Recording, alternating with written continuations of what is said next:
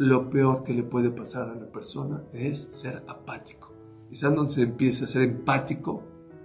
En tu casa, con tu esposa, con tus hijos. Viene tu esposa y te dice, ay, me duele mucho la cabeza. ¿Qué le dices? Tómate un Tylenol. Si tú crees que tu esposa no sabe que para el dolor de cabeza se toma un Tylenol, ¿para qué te está diciendo que le duele la cabeza? ¿Para qué? Para que le digas, hijo, trabajaste mucho, no me digas, a ver, platica, te traigo un Tylenol les dije, ¿no? Si una persona se pega en la cabeza, ¿qué hace? ¡Ah! Se soba. ¿Qué? Si te pones acá ya se te cura la cabeza? No. El cuerpo siente. Cuando los miembros están juntos, baja el dolor. Cuando sabes que hay alguien que está contigo, baja el dolor. Dice Rabbi Mimir, hay que ser empático en los dolores, en los sufrimientos, pero principalmente en las alegrías.